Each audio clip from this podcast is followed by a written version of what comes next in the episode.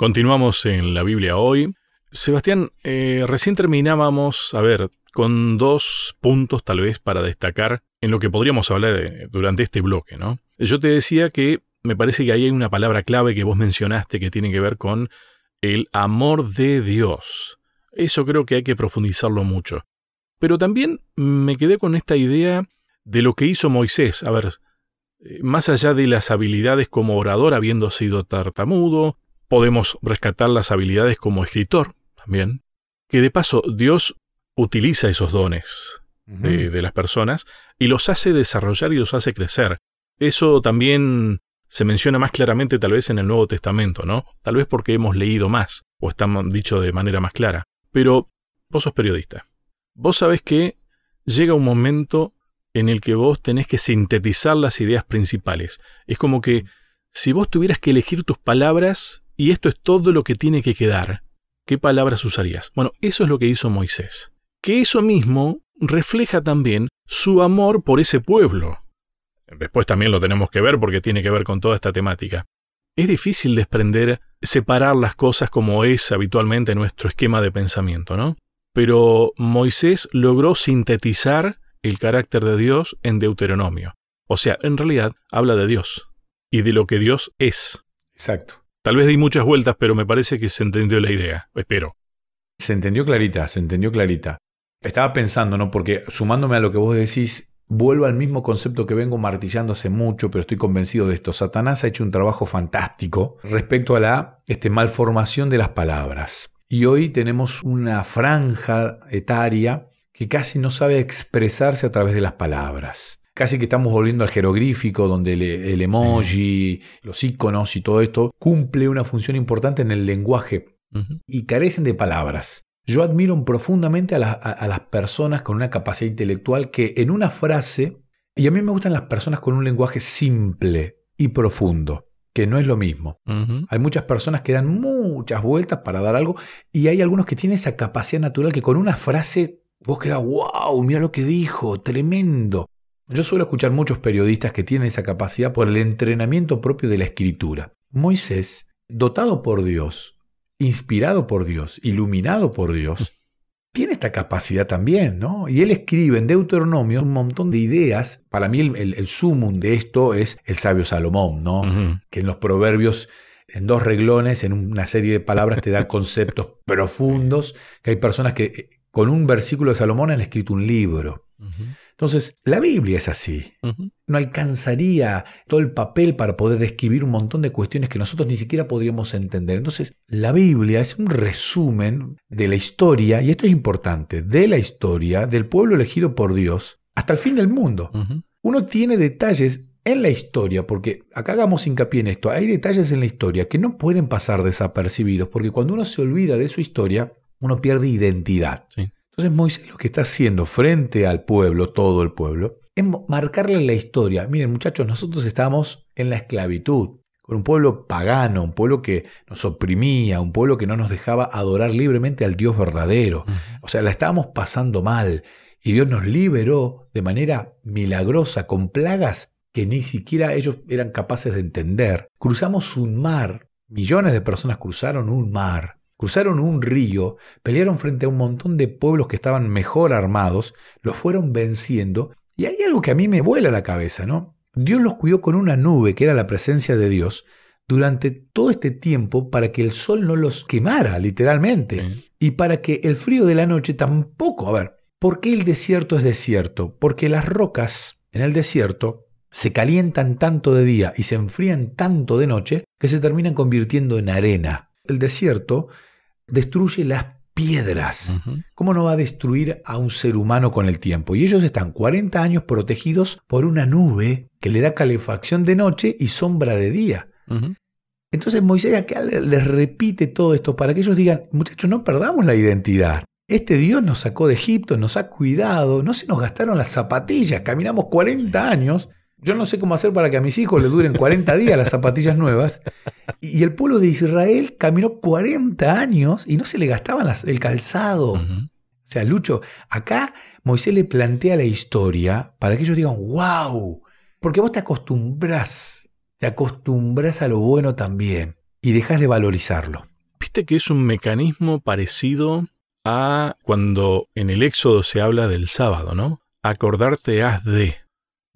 Y, por lo visto Moisés tenía esa preocupación. Eh, toda esta historia que les está diciendo se las está haciendo recordar porque, a ver, desde el Génesis es importante tenerlo en cuenta esto, ¿no? Pero este, lo importante de recordar, y Moisés tratando de justamente, si se olvidan de aquello, ustedes dejan de ser. Exacto. Eso es lo importante. Entonces, después de esa recapitulación y, ese énfasis que le pone en la historia Moisés, él lo único que quiere marcar es quién es este Dios que tanto nos cuida y por qué. Y ahí aparece el texto, el de memoria, ¿no? El de esta semana que es fantástico. Primera de Juan 4.8, texto conocidísimo, súper conocido y que no es tan vigente, ¿no? Porque hoy hay mucha gente que habla de Dios pero no lo conoce y claramente no lo conoce porque no son personas amorosas, llenas de amor. El que no ama no ha conocido a Dios porque Dios es amor.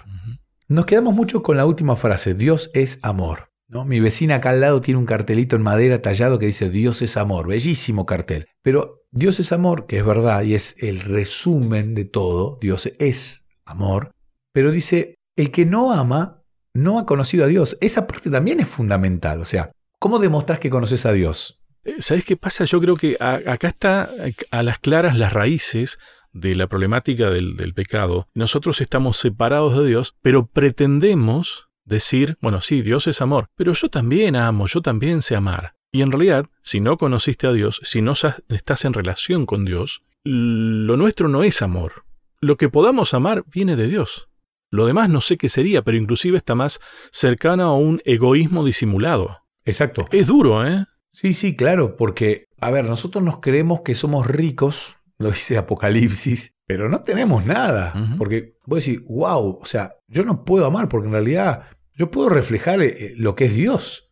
Él es el amor no tengo la posibilidad yo, un simple instrumento. Y está bien que nos ubiquemos en lo que somos. Exacto. Porque nos creemos mucho más de lo que realmente somos. O sea, somos importantes, sí, somos importantes, somos seres creados por Dios, somos seres salvados y rescatados del pecado por Dios. Eso lo vamos a ver después con el pacto. Pero es el amor, ¿y el amor qué es? Dios.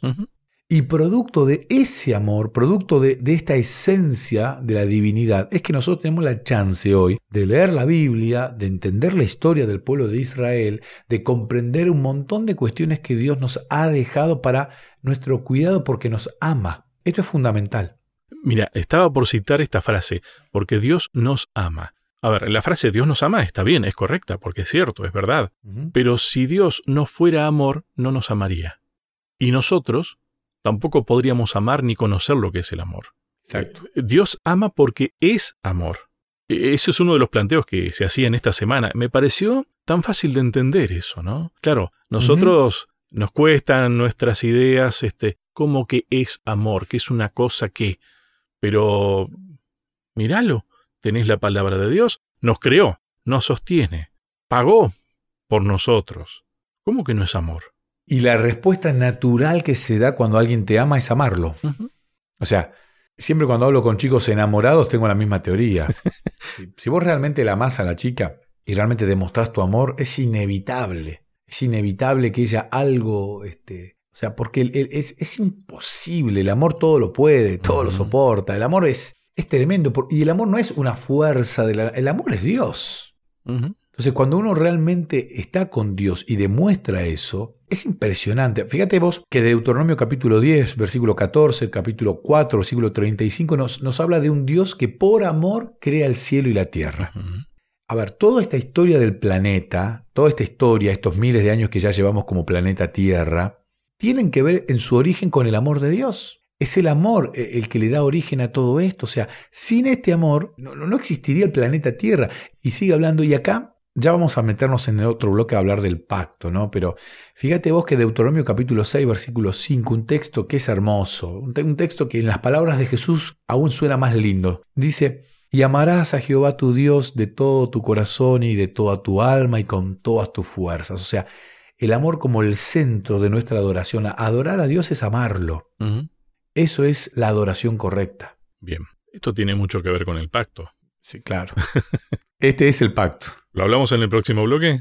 Dale. La pausa, ya seguimos.